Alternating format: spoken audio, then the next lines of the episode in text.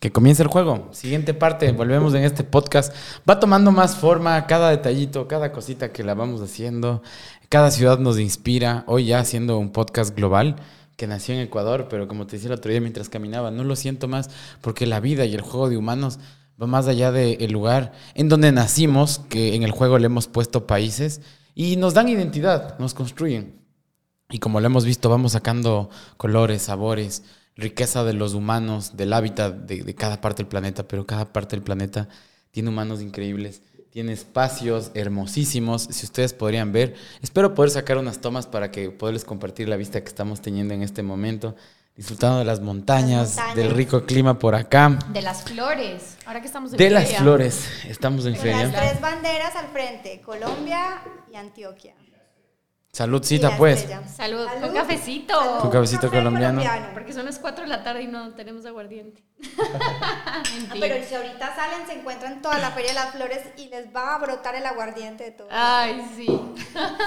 si van a Provenza, créanme que va a haber mucho aguardiente. Deberíamos ir hoy, hoy noche a Provenza. Qué rico. Y bueno, que comience el juego. Hablamos un poco de, de Sistegra, ya su propósito, qué es lo que hacen, qué les mueve. Y creemos que mm, la vida es un constante prueba y error, donde tenemos un montón de fracasos y eso suma a éxitos y nos va llevando hacia donde lo que deseamos lo atraemos. Como en este caso, mejorar la salud de los humanos dentro de las organizaciones, como lo están haciendo ustedes. Cuéntame un poco errores que has tenido tú, eh, ahora viendo desde este lado como CEO, para otros que te estén escuchando de startups y que puedan aprender a través de esos. Porque ese es, ese es el objetivo. Siéntete tranquila, espero puedas ser un poco vulnerable y abrirte en este espacio. Muchísimos errores. no sé ni por dónde empezar. Bueno, primer error que cometimos. Somos una empresa de tecnología, ¿cierto? Y nos declaramos una empresa de tecnología. Pero nosotros teníamos tercerizado el desarrollo tecnológico y el BPO, el contact center.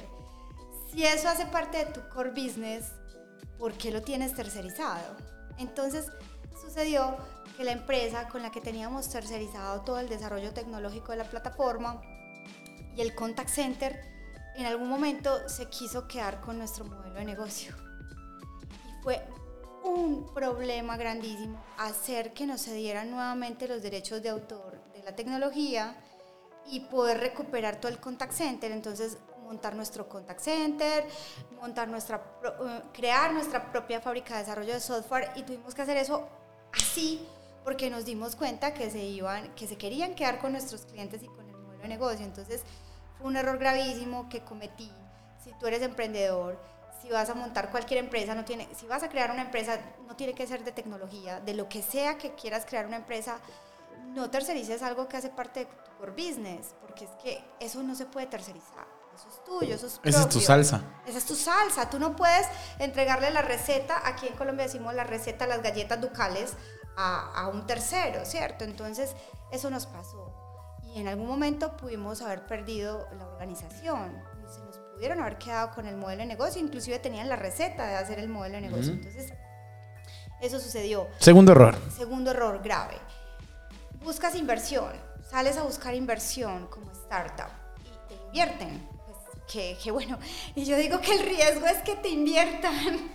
Ese es el riesgo, entonces te invierten, pero entonces, ¿qué vas a hacer con ese dinero? Tienes que tener un plan muy claro qué hacer con ese dinero. Nosotros lo teníamos, nosotros em, teníamos un plan de crear tecnologías buenas, robustas, importantes, y digamos que lo desarrollamos, pero en ese, en ese tema de recibir todo ese dinero, pues tú quemas mucho capital.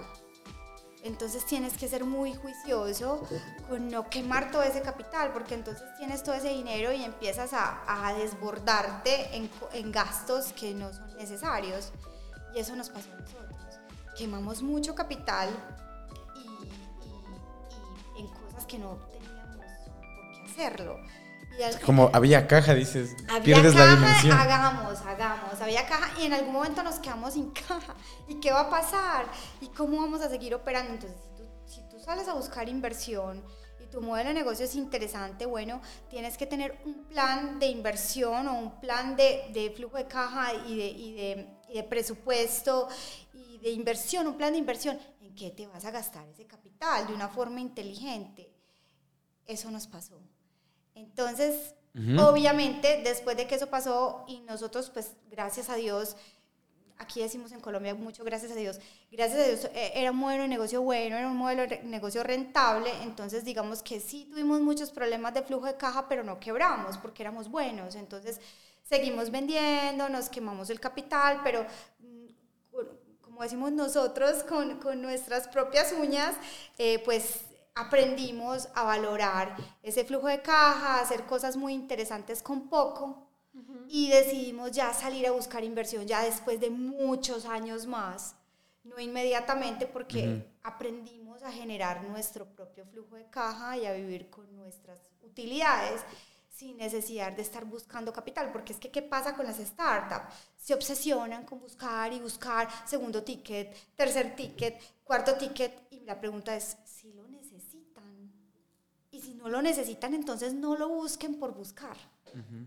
Hay un juego atrás que yo también lo he estado pues conociendo un poco más que ahora que estoy cerca de las startups y, es eso, ¿no? Del quemar capital, de solamente como tienes tanta liquidez, pues hacer lo que, lo que sea, pero que no es estratégico algunas veces, ¿no? Claro, entonces abre uno unas oficinas espectaculares, con unos puestos de trabajo súper wow, empiezas a abrir sedes en diferentes ciudades, empiezas a quemar si es necesario tener sedes. Si tú eres una startup de tecnología, porque tienes que tener un montón de sedes? ¿No es mejor alquilar un puesto de trabajo en WeWork, en Perú, bueno, en WeWork, en cualquier, no puedo decir nombres, bueno, en cualquier, no sé, eh, coworking más fácil empezar a crecer así? O si es necesario tener un puesto de trabajo en un coworking, ni siquiera, porque tú eres una empresa de tecnología y puedes crecer sin necesidad de tener sedes, ¿cierto? Simplemente tener brokers. Entonces, eso aprendimos. Entonces, ahora que volvimos a salir a buscar inversión, hace ocho días que salimos, vamos a hacerlo de una forma inteligente y si nos invierten, ¿sí? realmente sí vamos a utilizar ese dinero con plan de trabajo a muchos años muy claro. Claro. Ese fue, ese fue nuestro segundo error y nos costó fuerte, nos costó muchísimo. Entonces, y bueno, y de ahí para ahí a nivel administrativo. Esos fueron dos errores muy graves que nos hubieran podido costar eh, la empresa, mm, la startup, pero también hemos cometido errores administrativos, errores financieros, comerciales, en grow, en mercadeo. Que uno todo el tiempo se equivoca, esto es ensayo-error. Esto es ensayo-error, ya uno se busca mentorías, busca tener, manejar las cosas más planeado, pero es que en este mundo del ecosistema de innovación nada es rígido, todo es cambiante, entonces tienes que estar muy preparado porque tu competencia sacó el superproducto disruptivo en, de un día para otro y tú qué vas a hacer. Entonces tienes que ir a la vanguardia, tienes que ser, yo siempre digo que el que pega primero pega dos veces, entonces tienes que ser el primero en todo. Entonces es cambiante, te tienes que acostumbrar a esos cambios y no te puedes ir como decimos en Colombia, ir al hueco porque tu competencia sacó el superproducto super disruptivo. No, tienes que ver tú entonces qué vas, qué sacas y no copiar. Aquí, miran, en el tema de las startups, de la tecnología, de la salud, copiar no se vale. Tienes que hacer cosas diferentes, no puedes copiar. Lina, ¿cómo agregas tu valor a la empresa? Investigando y desarrollando todos los días. Nosotros nunca paramos de investigar así sea ensayo-error. Eh, aquí en este mundo, hacer productos mínimos viables es lo más lógico y lo más adecuado. Entonces, estar todo el tiempo generando productos mínimos viables, probándolos súper rápido en el mercado, no funcionaron, descartado, venga el otro, probémoslo, si funcionó y si funcionó, entonces métele toda la pasión para que, para que lo crezcas, para que lo escales. Entonces, es eso, estar creando productos mínimos viables todo el tiempo, probándolos, probándolos, probándolos, sí, no, no, sí, ensayo error. ¿Qué es ser CEO de una startup para ti? ¿Cómo definirías eso? Eh, yo pienso que una persona muy flexible eh, es alguien que todo el tiempo le cambian las reglas del, juego. Entonces yo digo que hay que tener vísceras. Si no tienes vísceras, no sirves. Ok. Interesante. Dentro del juego de humanos, el rol también está en liderar a los humanos que lleven esa organización a cumplir sus objetivos y generar impacto. ¿Qué errores recuerdas que hayas cometido con tus socios? ¿Tienes socios primero? Ya no. Tenía. Eh, y bueno, con socios comerciales, con otros co-founders, con la gente de tu equipo de trabajo, como en, estas relaciones humanas que tenemos, que nos puedas abrir un poco más de, de tus errores que te hayan dejado grandes aprendizajes. Pasa mucho que cuando nosotros nos salimos eh, de grandes, o sea, los cofundadores o los, o los fundadores de startups siempre vienen de grandes empresas. Yo tenía el superpuesto de vicepresidente de no sé qué tal empresa y decidí que quería crear mi propio modelo de negocio y quería salir a emprender porque quería mejorar tal cosa y cambiar el mundo. ¿cierto? Quería mejorar esto porque veía que, que yo tenía la fórmula de, las galletas para hacer esto. Pero nosotros no nos damos cuenta que los equipos de trabajo que nosotros, o sea, nosotros estábamos acostumbrados a trabajar con gente de muy alto nivel y de muy alto perfil cuando trabajamos en la multinacional. Y cuando creamos la startup, nosotros no podemos contratar a esas personas porque no tenemos cómo pagarles, ¿cierto? Entonces tenemos que buscar un equipo de trabajo bueno, pero que no sea de tanto nivel como el que nosotros, con el que nosotros estábamos acostumbrados a trabajar. Y eso nos equivocamos mucho porque no comprendemos que ese equipo tiene muchas limitaciones. Porque nosotros estábamos allá arriba, en un superpuesto, en un supercargo, y habíamos hecho toda la carrera hasta llegar allá, y ya después bajamos. Donde ya había productos más maduros, donde había productos procesos, más maduros, procesos trabajamos con gente de alto nivel, gente con doctorados, con maestrías, y cuando creamos nuestra startup, nosotros no tenemos dinero para pagarle a ese tipo de compañeros de trabajo. Y, que los compañeros que tienes acá también los recursos son más limitados, la visión, la claridad que uno también da, porque esto es bilateral, ¿no? Y vas aprendiéndolo. Y uno no aprende a comunicarles, porque uno hablaba en un nivel de comunicación así, y después tiene que bajar su nivel de comunicación así y la gente con la que trabajas no es, es distinta. Tú no puedes pagarles, entonces les tienes que formar, los tienes que preparar, los tienes que llevar a obtener ese nivel, ese nivel, ¿cierto? A desarrollarlos, a crecerlos, porque tú no le puedes pagar, no puedes traerte esas personas de esas multinacionales a trabajar contigo porque no tienes dinero para pagarles. Entonces tienes que coger un equipo de trabajo bueno, con pasión, eh, que se la juegue por ti, pero que tú los puedas desarrollar y llevar a obtener en algún momento ese nivel. Y tener paciencia para eso es muy difícil. Y ese ha sido el gran, lo que me ha dado más duro a mí en, en todo este tiempo. Y llegar a entender esos equipos. Eh, equipos que han crecido contigo, o sea, que llevan siete años. Yo tengo personas que, la gran mayoría de las personas de mi organización empezaron conmigo y todavía están ahí. ¿Cuántos humanos son hoy? 40. Es que es crear desde cero, ¿no? Y llevar a todas esas personas a alcanzar ese nivel. Se siente lindo también, eso es ver, ver, cómo crecemos juntos, ¿no? Y ahora que tocas fácil este tema, ¿cómo es la cultura Sistegra? Eh, trabajamos muy duro, somos muy apasionados todos, muy apasionados por lo que hacemos, muy exigentes. Eh, tenemos eh, un humor negro. Dentro de la organización manejamos humor negro, entonces nos reímos de nosotros mutuamente cuando cometemos errores, entonces eh, lo manejamos así, entonces la cultura es una cultura, mm, de hecho la cultura del paisa es una cultura con humor negro eh, todo el tiempo y, nos ponemos muchos retos, somos personas, o sea, nuestro equipo es un equipo de retos, pero la llevamos con, con humor, los llevamos con humor. Ok, y en una empresa en donde previene la enfermedad de los, de, de, los trabajadores, ¿cómo tú cuidas la, a tus trabajadores? ¿Qué dinámicas tienen, por ejemplo? ¿Cómo sabes diferenciar, por ejemplo, cuando puede que estén muy cansados o algo así? No sé si me hago entender con la pregunta. Sí, tenemos la psicóloga disponible, tenemos la plataforma disponible. Eh, como toda empresa, hay personas que tienen problemas familiares, eh, tratamos de seguir las reglas, ya por ejemplo este año vamos a volver a medir el riesgo psicosocial, em, escuchamos los equipos y siempre tenemos una psicóloga a disposición. Entonces, pues tratamos de tener un plan de trabajo, un plan de bienestar, o sea, todo lo mismo que nosotros. ¿Haces terapia tú? ¿O has hecho terapia? Yo todo el tiempo. Yo siempre estoy en terapia. O sea, es que si no estuviera en terapia ya... ¿Quién estuviera aquí? estoy aquí porque eh, manejar todas las personas, manejar el crecimiento de la empresa. Mm. Todas las semanas tengo que ir a terapia, terapia física y terapia espiritual. Súper. Sí, claro. Hacks en el juego de humanos. Venimos con este siguiente tema en el que queremos enriquecer su conocimiento y a través de todas las experiencias previas de nuestros entrevistados podamos dejarles hacks, cosas funcionales para que la gente tome acción y se ponga a hacerlas. Comenzamos con el primero. Tres cosas para un manejo eficiente en- de los humanos en una organización.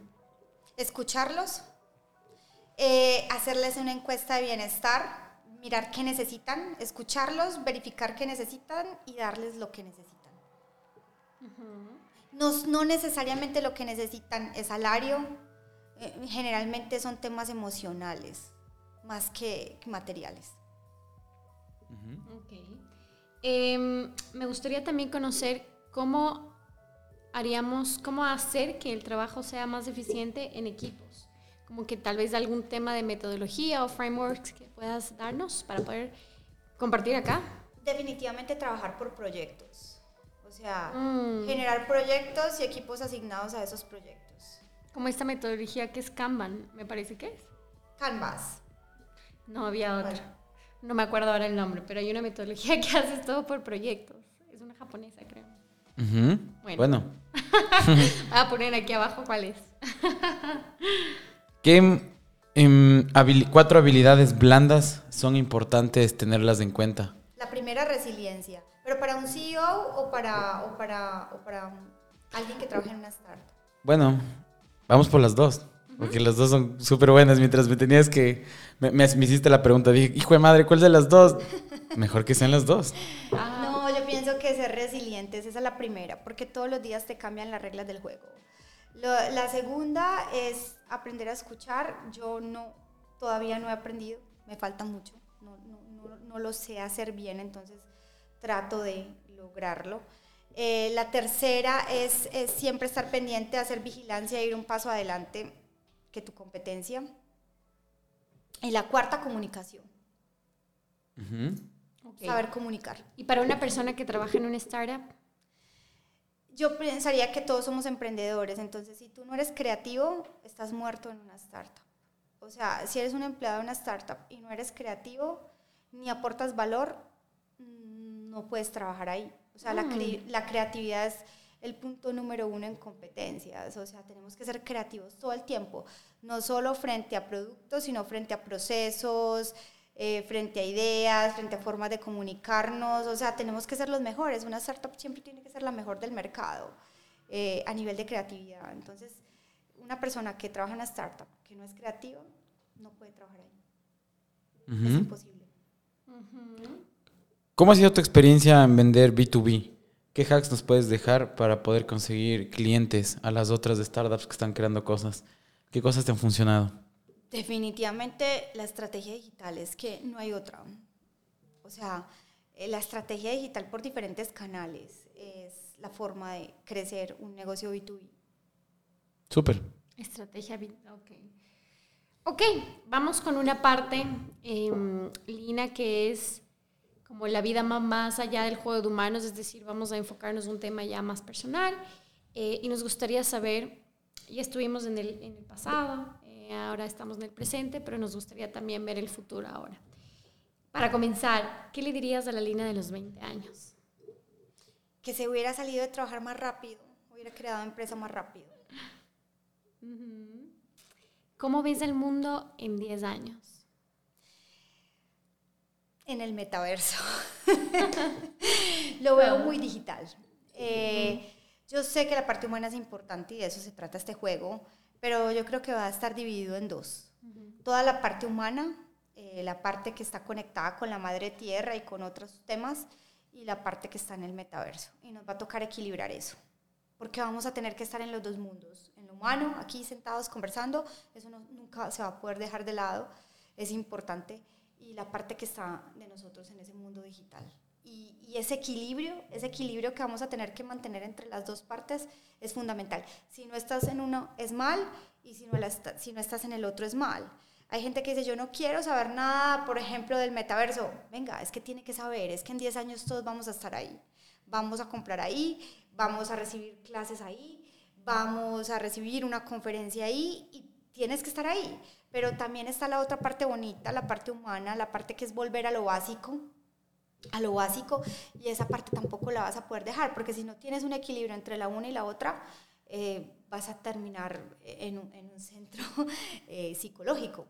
Claro. Entonces nos va, somos, vamos a ser personas que nos va a tocar nivelar esos dos mundos y lo vamos a tener que hacer muy bien. ¿Eres feliz? Yo creo que sí. Ya sí. Antes no. Ya sí. ¿Qué es felicidad para ti? No sé, yo pienso que la felicidad es como la pasión de la vida. Si tú sientes pasión por tu vida y eres agradecida, eres feliz. Y yo creo que la felicidad está dentro, no está afuera. ¿Qué es éxito para ti? Éxito es lograr lo que te propongas en la vida, sea lo que sea. Eh, si te propusiste ser mamá, entonces eres éxito. Y tienes hijos y, te va bien, entonces eres exitosa. Eh, es lograr lo que te propusiste en la vida, lograr las metas de tu vida. ¿Te consideras exitosa? Yo creo que sí. Yo creo que yo he logrado todo lo que he querido eh, hasta ahora. me falta una cosita. Y si logro esa cosita, entonces ya me consideraré, me consideraría. Ya me puedo morir tranquilo. No me podría morir tranquilo. Una frase tan de Latinoamérica. La gente siempre relaciona éxito con que te conozcan, pues con ser conocido. Es salir en una revista o alguna cosa así. Yo pienso que éxito es lograr lo que te propones. si, tú lo, si tú lograste lo que te propusiste, fuiste exitoso. ¿Qué es arte para ti? ¿Qué es arte? Sentimiento, es transmitir sentimiento a través de crear cosas es transmitir tus sentimientos en, cosas, en cosas que tú creas. ¿Qué es ciencia para ti? Ciencia es análisis de datos permanente para mí y saber lograr un objetivo con esos datos. Finalmente, Lina, nos gustaría preguntarte tal vez algún libro o podcast que nos recomiendes eh, para ponerlos y que ellos puedan también tenerlo, ellos y ellas. Metodología Lean Startup. Yo creo que todos los emprendedores han dicho lo mismo, ¿no? Varios, sí. Varios, sí, ajá, es muy común, sí, señora. Ese libro me cambió a mí la vida. Yo fui antes y después de ese libro. Mm, ¿Algún podcast que nos pueda recomendar? A mí me gustan mucho todos los de Masterclass, pero eh, no sé, mm, yo escucharía Joe Dispensa y me suscribiría a su canal. Qué lindo, increíble. Suscríbase, por favor. No, ahorita estamos hablando de un colombiano, Freddy de Platzi. Ah, contenido increíble. Contenido increíble. Sí, ¿por qué no? Es que. Claro. Y, y, ha sido la persona más nombrada en este podcast, te cuento desde el inicio. Sí. Me considero un fan de Platzi también y de Freddy y de todo su contenido. Y es lindísimo cuando comienzas a hablar con otras personas y Freddy de Platzi dijo esto y es, ah, sí, sí. Y es creo que un gran, un gran líder, ¿no? Con todo lo que está haciendo.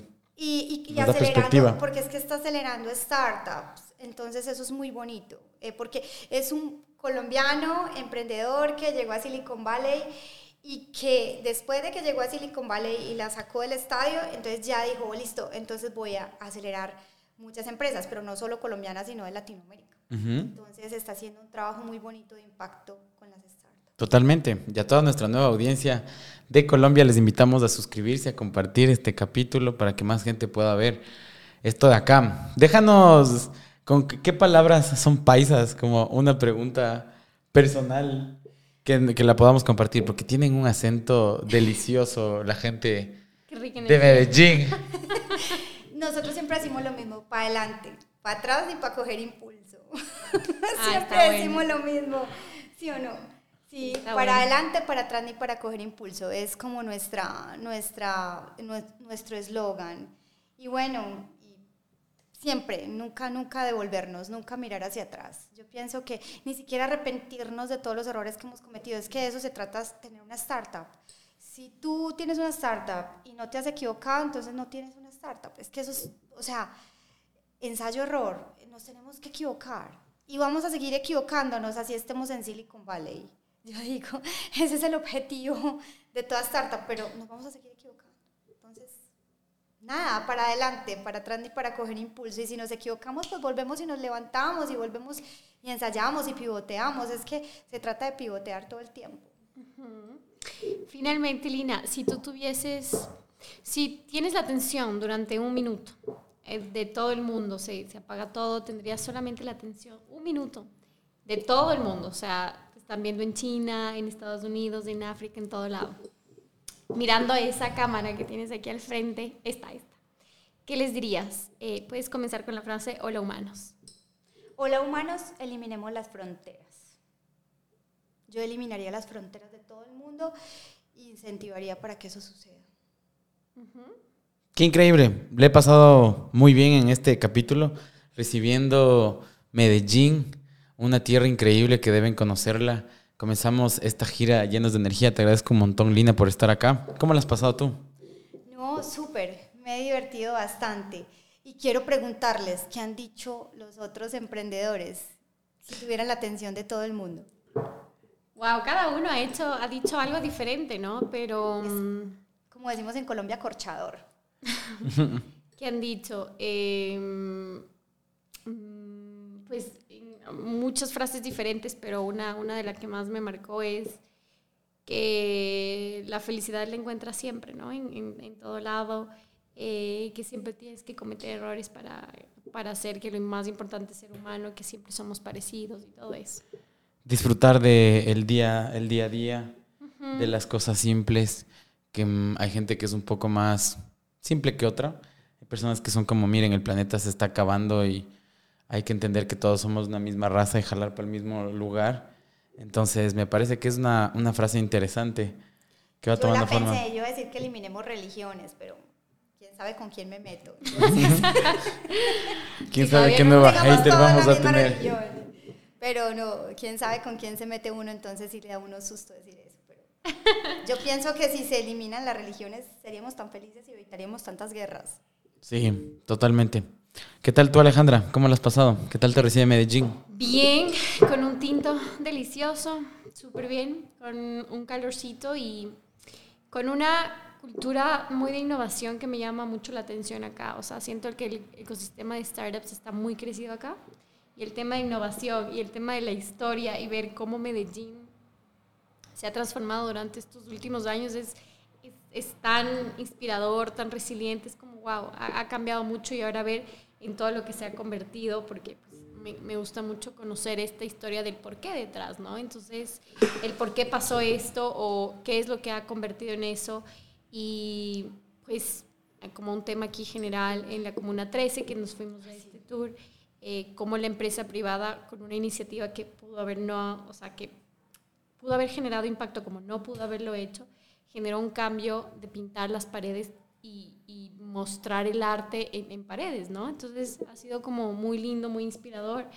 y quiero conocer muchísimo más de Medellín y de toda la, la innovación que hay, ¿no? O sea, Pero tú sí sabes de dónde viene todo el tema, la Comuna 13. Sí, claro. Y, y lo que nosotros como, como colombianos y como paisas queremos borrar. Ujú. Igual, la historia no se puede borrar, pero se puede Claro. cambiar.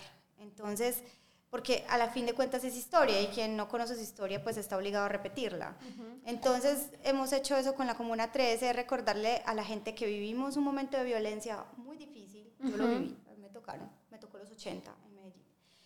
Y, y fue horrible y salíamos y no sabíamos qué iba a pasar, si, si íbamos a regresar o no. Sí, claro. Era difícil, pero ver una ciudad que cambió todo eso, cambió toda esa cultura, toda esa cultura y ese estigma que vivimos por tantos años frente al narcotráfico, y eso pasó a ser bonito porque nos volvimos emprendedores. Claro. Em- Y nos volvimos resilientes y creamos empresa y trajimos turismo y volvimos una ciudad hermosa para el mundo y para el turismo del mundo. Entonces, salimos de ese estigma difícil que tuvimos durante tantos años y lo convertimos en otra cosa muy distinta. Es más, si tú le preguntas al país algo sobre todo ese momento difícil de hace muchos años, a la gente le da pereza como, ay, no, no me hables de eso, no, no quiero hablar de eso, es- ya nosotros somos otros. Pero es bonito lo que pasó en la Comuna 13 porque es que no se nos puede olvidar de dónde venimos, para que eso no se vuelva a repetir. Como dicen los Para que eso no colombianos, se vuelva a repetir. muy berracos. Entonces, pues ahora que, y bueno, y hemos vivido muchas otras cosas, no, no, pues Claro. muchos otros temas con el proceso de paz y bueno, otras cosas. Entonces, pues esa es la idea, que nosotros no nos devolvamos nunca esos momentos que vivimos y convertamos todo ese ánimo y toda esa pasión que tenemos los colombianos en cosas buenas, Hmm. en cosas bonitas, en cosas productivas, en cosas que nos destaquen ante el mundo de una manera diferente. Hoy para mí Medellín es innovación, es emprendimiento y es verde. Totalmente, llenos de mucha cultura, arte y ver cómo, recuerdo el capítulo del sistema B, me abrió el cerebro y o ¿por qué los humanos le, le mandamos la responsabilidad de nuestra vida hacia el gobierno? El gobierno es una organización humana de pocas personas con bastantes poderes, totalmente, y bastante alcance global en cómo se juega el juego de humanos. Sin embargo, la mayoría de la sociedad interactúa con empresas y el arte que a partir de esta temporada lo, lo empezamos a, a ver incluir dentro del juego de humanos que nos sensibiliza, nos permite entender qué comunica la sociedad, la Comuna 13, para las personas que no lo, no lo entiendan o lo contextualicen, luego pueden ir a googlear y cuando estén acá visítenlo. Es, es, es, un, es un espacio que hace 50, 60 años estaba sumergido en el narcotráfico, había microguerrillas, era un lugar en el que no ingresaba ni la policía, hubo varias operaciones militares fuertes que erradicaron y cambiaron esa realidad con, muchas cosas, hubo un proceso de varios años, décadas de años intensos eh, y de maltrato también, porque donde hay armas, sea de cualquier bando, es tensionante. Eh, hacia, a través de esta iniciativa chiquita que la contaba ya Alejandra de Pintuco, se pudo empezar a expresar en las paredes toda una cultura porque más allá de unas paredes o un graffiti es toda la cultura urbana que, que desarrolla también Medellín y, y, empezar a expresarlo a través de, de, de, sus grafitis, de sus murales, de su, de su gente que hace freestyle, de la gente que hace música, de toda esta comunidad gigante que, que hoy exporta Medellín para el mundo y que también nos expone. Hacíamos varios tours con humanos de, de Europa, de Estados Unidos, de otros lugares y se sorprendían y están tan pegados con con nuestra música, la con música nuestra... hace parte de la Comuna 3. Total. Sí, Comuna 3 es música. Y, de y toda Medellín. Medellín. Muchos, todo Medellín. Y de ahí nacieron muchos músicos importantes de nosotros. Entonces, eh, siempre alguien piensa en Comuna 13, tiene que pensar en música, obligatoriamente, mm. siempre. Y a mí me tocó, pues, Pintuco, que es el grupo Orbis que es un grupo muy importante para, para el ecosistema de Medellín. Pues yo trabajé en Orbis también. Y, y, Orbis ha hecho cosas muy bonitas por, por, impulsar el desarrollo, bueno, no solo Orbis, los empresarios. Uh -huh. y, vamos viendo otra cara, que cómo podemos cambiar esa realidad y que también está en, en, en nosotros y no esperar y echarle el muerto de nuestras, de nuestras vidas a, a los gobiernos. Así que nos van demostrando este tipo de acciones que otro mundo sí es posible. Esto fue Juego de Humanos desde Medellín. Te agradezco muchísimo, Lina, por estar acá. Ustedes. Somos los primeros, Sistegra, los primeros que grabamos el podcast en Medellín. Uh -huh. Qué increíble. Nos vamos, Alejandra. Cuídate mucho. Gracias. Nos vemos en la próxima entrevista. Chao, chao. Adiós.